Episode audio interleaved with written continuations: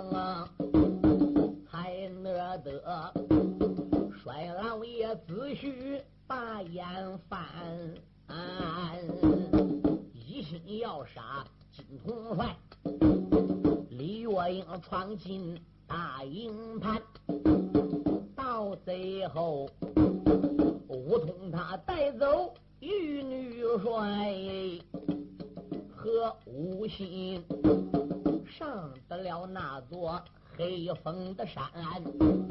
伍子胥在军务营中传命令，他把着王清葬在。黑风山，葬罢了王清这员的将啊，二郎们把营的七寨奔向前，一声令下如山倒，勾往那正骨新野的关，原本着。今夜的城里点了点香，卞庄子不住骂一番。想起你来，咱与你无仇又无怨。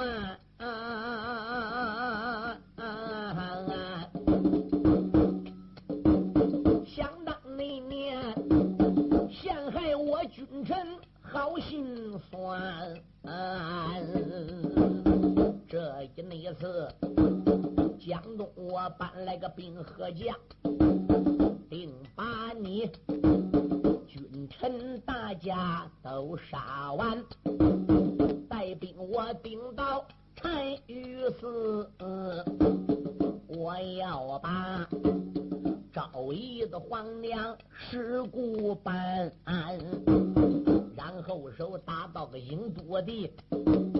带到个平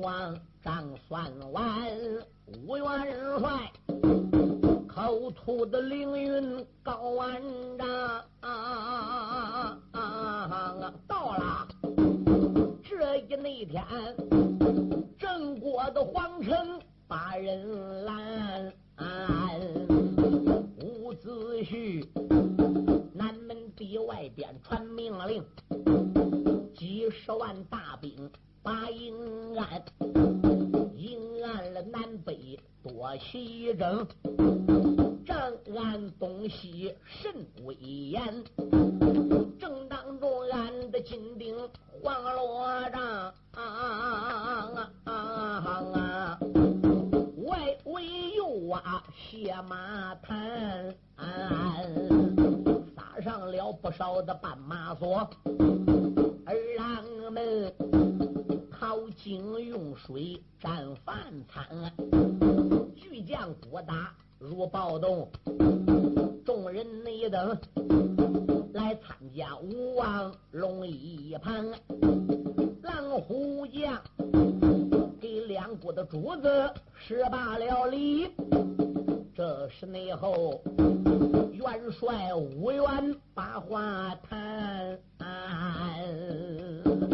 伍子胥说：“我十几年的愿望达到了，现在已经到达正骨的新野南门外，终于把营扎下来了。此次凭证，你们大家务必要洗起手来共创卞庄子手下的战将。蓝虎众将一个个摩拳擦掌，都要为他十几年前那三条龙凤命报仇啊！伍子胥一看天晚了，就没能走马。对，差人在大营的周围布置好岗哨，防止变装那个匹夫啊给我们一个滑脚图。嘿，也无辜没有说唱。次日早旦清晨，伍子胥亲自点卯绿将，哎，叫一般的战将呢，在大营之中保护着两个皇上。其他的一部分战将呢，保着伍子胥出征。哎，刘占雄、焦燕、贾丹、赖皮豹、安仁杰，包括谭家弟儿四个，也就是二龙山七雄之术。嗯，子路、子午、子信，那孔夫子那些徒弟，颜渊、颜回也都跟出来了。元帅这一走马，六声大炮，咣啷咕咚，几千兵保着伍子胥不压在众星捧月。帅老爷头戴明府盔，身穿明府甲，手端明府枪，坐下五爪小背龙，晃晃，司令直赴战场，走下来呀！帅老你马背吊鞍，将挂炮，探虎内绕。拖过墙一条，原来没把别人骂，郑定公连连骂一道。你出，你杀了我国皇太子，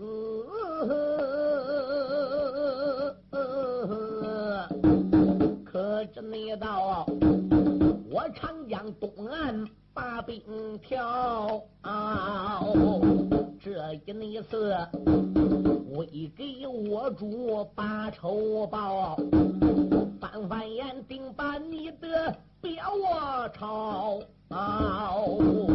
帅拉五爷口吐凌云高万丈，哎，望了忘了，前边也顶到富城号。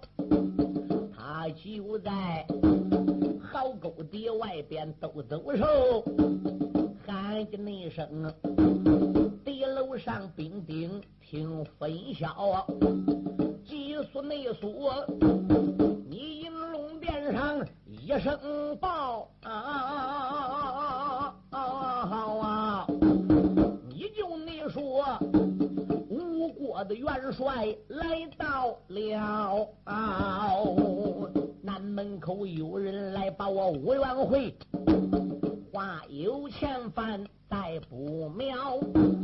南门内口无人来把本帅回，我马上马一声的令下把炮挑，屋子内是。如此的这般来马阵，南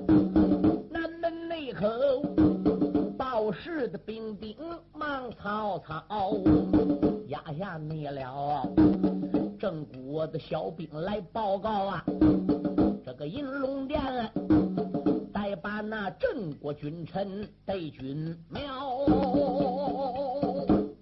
压下别人不说，单说郑国的卞庄子伍子胥在江东出兵的事起初郑国没得到消息，俺离开了黑风岭了，一路奔郑国来了，马过界牌关了。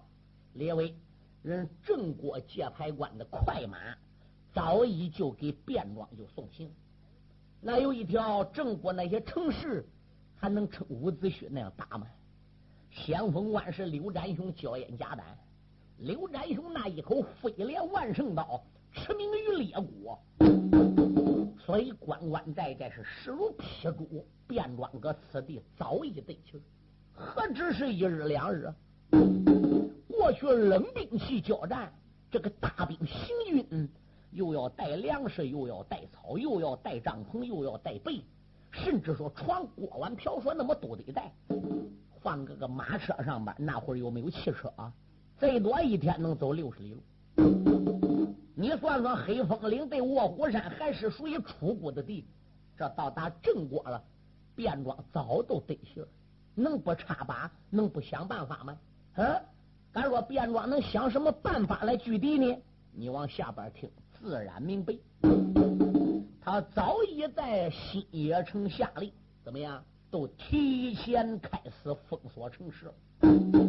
老百姓打城外要想进城，那一天怎么样？只是放进来一次。哎，你们要想走，下午只是给你放出去一次。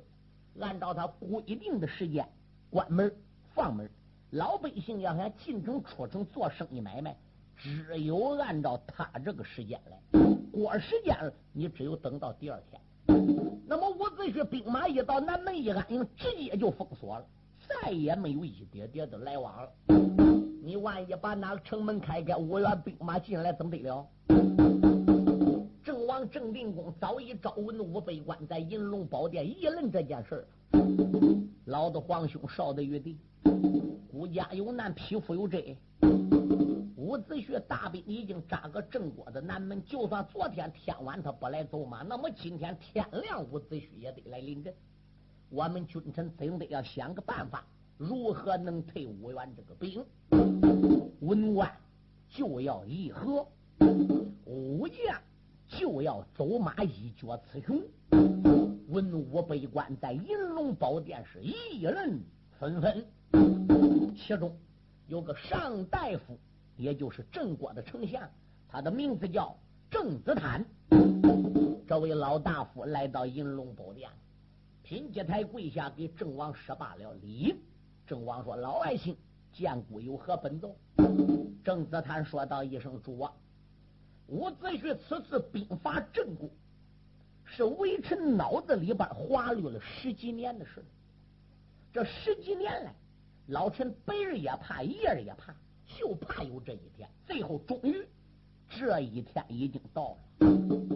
郑王说：“这话怎么讲？”郑子坦说：“主公，你想，人当初的太子芈建，来我们给杀了。米建的母亲蔡金平叫金瓜鸡脑，哎，而并且把他们这个死尸还整个都已经撂个卧狗院里边。嗯，伍子胥现在打江东发来的兵，能拉倒吧？”能罢休吧？他先平正后发出，老臣早都觉着这件事。如今兵临城下，将之好过，以为臣之见，哎，为全城的老百姓和小兵考虑，为我主的江山着想，还是以议和为好。胡扯！满口喷喷。嗯，郑子丹应声音一看：“是大帅卞庄子。”卞元帅，你怎么张口骂人骂你？你偏向伍子胥，你私通伍子胥。伍子胥打江东打外国借来几十万兵，虽然兵打我郑国南门，有什么了不得的？嗯，都凭他伍子胥能犯多大跑？他千里遥远寻兵马，好不容易来到郑国，我们郑国兵马皇城，嗯，有宽宽的壕沟给他，有高大的城墙给他。我们兵有兵，将有将，炮有炮。我们为什么要怕伍子胥？我们为什么要跟他议和？何况当年太子，嗯，虽然死在了郑国，可是他死有余辜。他要不把我国的太子安统给治死，提前找我们结下冤头，我们又何必杀太子呢？关于蔡金平被金瓜击脑，那是他自讨其辱。报我主，报其何事？伍子胥亲自走马，两军疆场点名了，要我们家元帅卞帅老去。卞老一去了，拉倒；卞老一不去，人伍子胥要调炮攻城了。郑子坦正好一抱拳：卞元帅呀，你是兵马大帅，郑国的军权攥在你手里。现在伍子胥来疆场，不但要战了，还提了卞元帅你的名。卞元帅，既然你不同意议和，兵来者得将去谈哦。水来得土去淹哦。你是大帅，得为众将树个榜样，为大家树立个楷模。可敢上战场走马？可敢去会伍子胥？列位，郑泽坦这话里边就等于挑逗了啊，卞庄。哎，他不是说你可能去走马，你可敢？不是说可能了。卞庄之气的喂呀呀的怪叫，好一个郑泽坦！你不要害怕伍子胥，你怕他，本帅不能怕他。来人哟，给本帅备马抬刀！我把几个儿子整个给带上，上两军疆场走一趟，我看看他到底能有多大的本领。边庄这老二真出来了，四个儿子也跟出来了，一儿五个披挂整齐，大炮数声，好。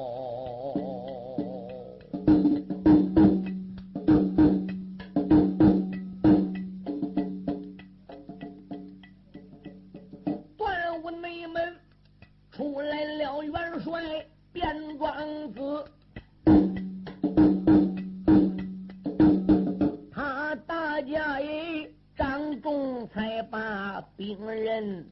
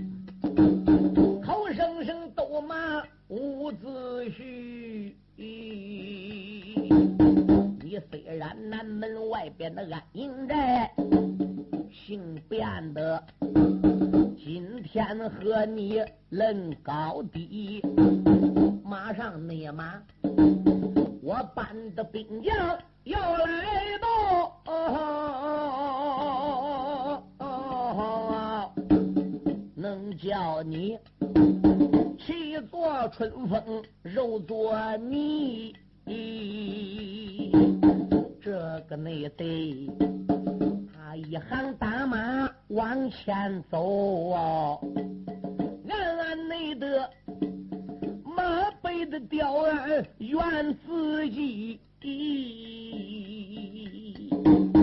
想当年我行宫里我把蜜饯去栽哒，可怜那人误杀了我国太子龙一之，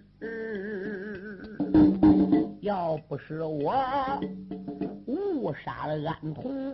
大殿下呀这个老小子现在他自己也后悔了。那太皇娘头颅怎被金瓜来系，又怎能绑起密剑要他的命？单于是又怎能逼死马昭仪？若不内是丧失了三条龙凤命啊，俺郑国又怎能对贼伍子胥？这一那会儿，南门的外边来走马呀，怕的是。少主凶来多主急，这个贼带兵来得快，南门不远牡丹池传将令，千金的闸板来交起，城门大山列东西，破棱棱吊桥喝了海口，他朝着正南的方向观仔细。小北龙果然的拖来伍子胥，只见那他双手早把大枪提，便装带几个儿子出来。再一看伍子胥身后那个大营，旗幡招展，号带飘扬。伍子胥今天领来压阵的战将，恐怕不下于十五员呢。三千兵早已把雁翎车排开，阵脚给压好。卞庄子马往前边搁一垫，来这是吴元帅吗？二爷吴元已经是十几年没看到便装，这个小子比当初可苍老的不少，暗想：匹夫，你不是本帅吴元的义和勇将，今天疆场上要说走马河鞋来抓你，那还不是一句话吗？当年我们在临潼山上不是没交过手，你没撑我一拳呐？伍子胥跟他俩今天搁南门口见面，是仇人见面，分外的眼红。伍子胥马往前边搁一点，本想张口大骂，但他伍子胥身份毕竟跟旁人不同，他的城府极深呐。伍元也哈哈大笑，哈哈哈哈哈！卞元帅，一向可好？别来无恙啊！伍元帅，不必客气了。此次兵扎在镇国的新野南门，目的何在？本帅便装早已知道。吴元说：“既知道，那也就好。”卞元帅，当初的我们这一本账，还要不要好好算算呢？卞庄说：“从前的账不要算，今天我们就来个手下见高低。”伍子胥说：“住手！你说当初个账不算了，手下见高低。”本帅还不愿意。卞庄说：“吴元，你还有什么可说的？你来到咱郑国搬兵，咱答应给人了，我们也同意出马上出谷给你们报仇了。可是当天的夜里边就出了事你国的太子密剑就杀了我国的殿下安童，住口！满口喷粪。老二伍子胥动了真火了。便装，你也是郑国的大帅。”你也是万军的首领，这人生在世做点好事哪点不好？你何必会要学那么坏、那么毒、那么拉呢？你说我们家殿下杀了你们家的太子安童，道理何在？哎，郑定公是他的姨父，太子安童是我国太子密建的姨兄弟，嗯。安童到得了行宫里边去探望他的一哥，我们家殿下是好意把他留下来，两个人在一个床上边通通睡觉。在你们郑国的宾馆里出现了刺客，杀了安童。那要以我后来的考虑，当时我们想起来，那肯定是有人派上宾馆里是去杀我们殿下，人杀错了。哎，倒回头你顶到银龙宝殿奏本。说你们国家的太子是我们的米太子杀，对，当时我言语对在，百里虽然说摆不过你，时至今日，就算证据仍然仍没拿出来，但是我敢断定，太子米剑不会行凶杀人。哎，我和这个太子在楚国最交好，也是最熟悉，可以说他是仁义君子，何况死者安童是他亲姨弟，嗯。他杀了安童是能拉倒吧？嗯，感到我后来反过愣来了，知道我们君臣在郑国上你们当，可是已经晚了。那时候我固执多感，无能报仇。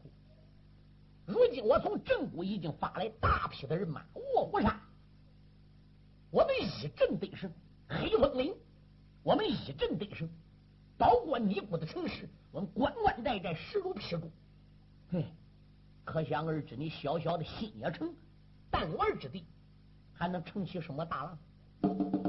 要受我相劝，便装，你不如把当年差人上宾馆里去杀殿下的那个凶手，你给交出来。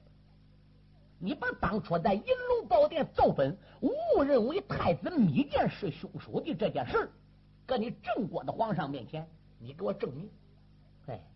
我吴元好给我们三条龙凤命，好背血含冤。对，只要能把这件事情给平了，你卞庄也会血在郑国，哎，能有何命？为什么？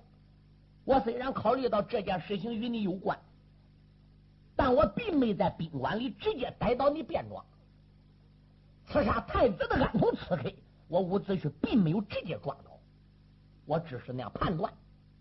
我拿不出证据，你现在不及早把这案子给我破开，还我三条龙性命，平反昭雪，把当初的冤枉给我弄清，跟正定公当中这疙瘩给我解开，向我五原承认错。等到我大兵扎在南门，跟你郑国军臣交战，最后水落石出，我要自己把这个事情弄清。这件案子与你卞庄有关了，看我不抄你全家，我不灭你郑国。卞庄这气得哇呀呀的怪叫。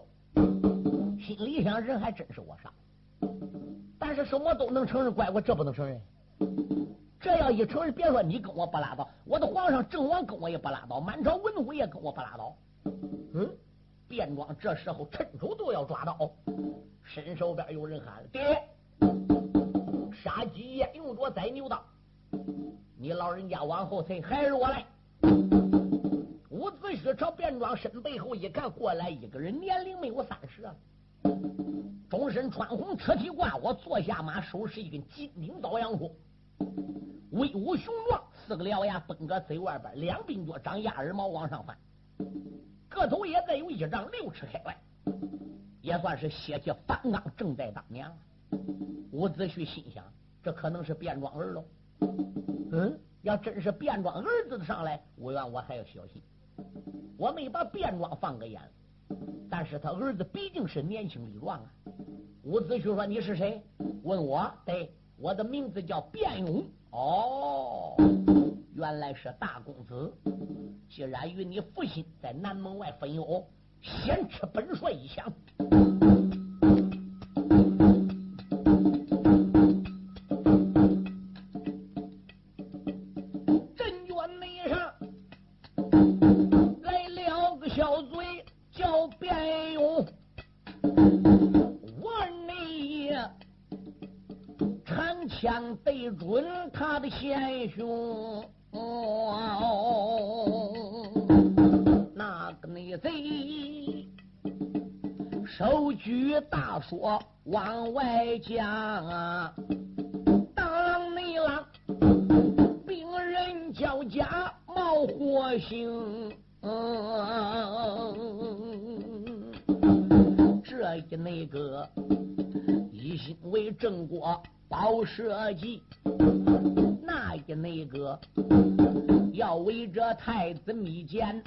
仇恨。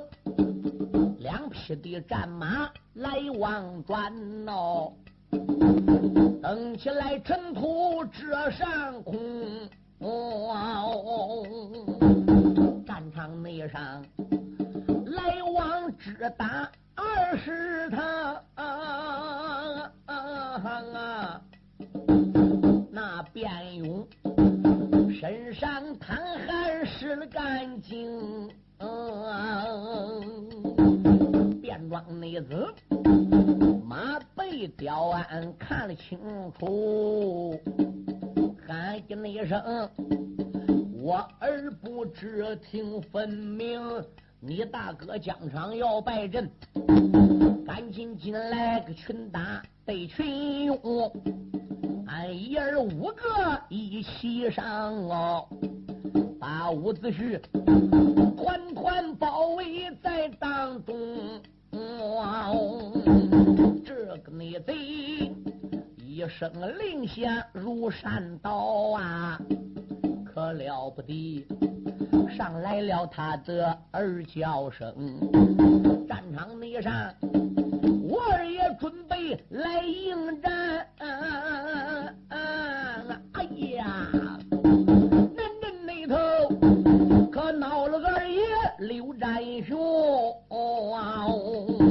可开内了，燕叫十里花瓣爆啊，飞镰刀，这一十八股算头名，劈炸了虎口一声喊啊，老贼变装且听清，你不内改。两军的阵前不讲理，你不该群打得群勇。可知道雄王我在此，我叫你刚到下边丧性命。卞庄子一眼看到熊王斗马妹，一阵那阵，贼说不怕头昏扔。想当那年，潼关捷报一场战，啊看啊红脸贼带去了咱的众英雄。哦周千周万去走马，才被他。两军的阵前何大了凶？本帅我亲自去临阵，就连那一下也没成哦。假如内国我几个骄子不孝道哦，闹不内好，一命要死在战场中。吩咐声小兵别怠慢，敲锣，赶紧紧鸣锣，快收兵。嗯，刘占雄一露头。把便装给吓得，把四个儿子整个给带跑城里去了。兵听将令，包听发言，军中的规矩，古今中守。鸣金锣一响，大公子卞勇早已经催马跳出圈外。这几个儿子刚冲到战场，还没拉架动手嘞，又听到锣响，心想：俺爹，你你你乱指挥什么？你乱指挥，你也不会当指挥官吗？你将娘又叫上来，这还没拉架，怎么又下去？嗯。俺爹怎么叫守备？快快往城里跑，跑到城里我再跟你说。这几个儿子都跟跑到城里了。俺爹到底咋回事啊？咋回事？伍子胥、南镇都上来骑马的红脸看着看着。哎呀，乖乖，你弟儿几个半个一子连爹爹我，我跟你说也不够人一刀啊！这个孬小子是茅山大王刘占雄啊！哦，爹啊！人的名，树的影啊！当年他披马单刀血战潼关，厉害无比。但是这毕竟是一二十年前的事了。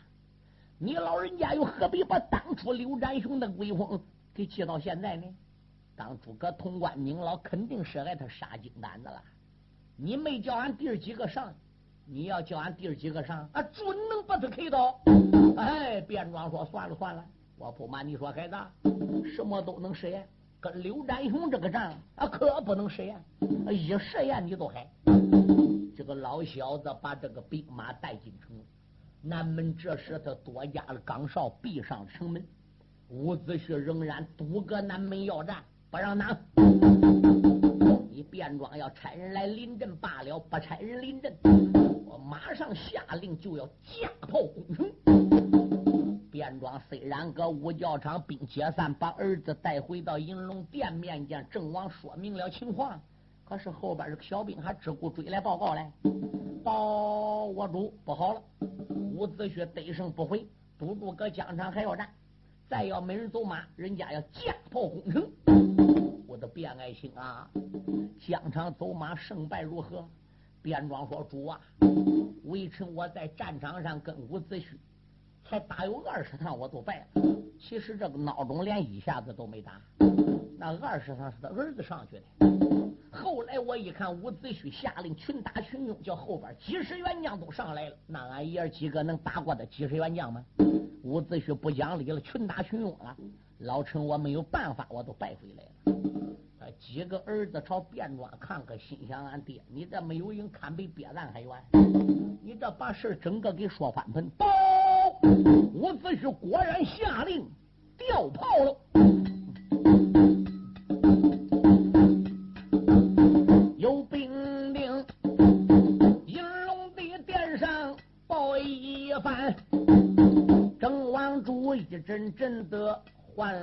个难，嘴里边不愿的心里怨，暗暗内的。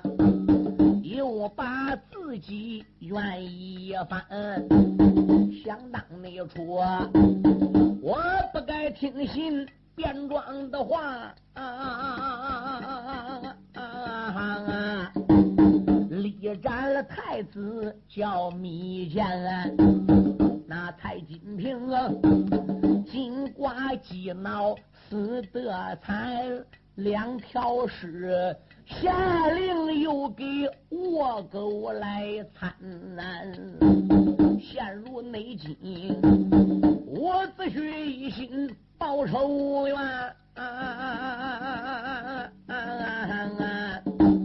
心也内诚啊，把酒保不全，这昏君，银龙的殿上，卑卑的贪嘛。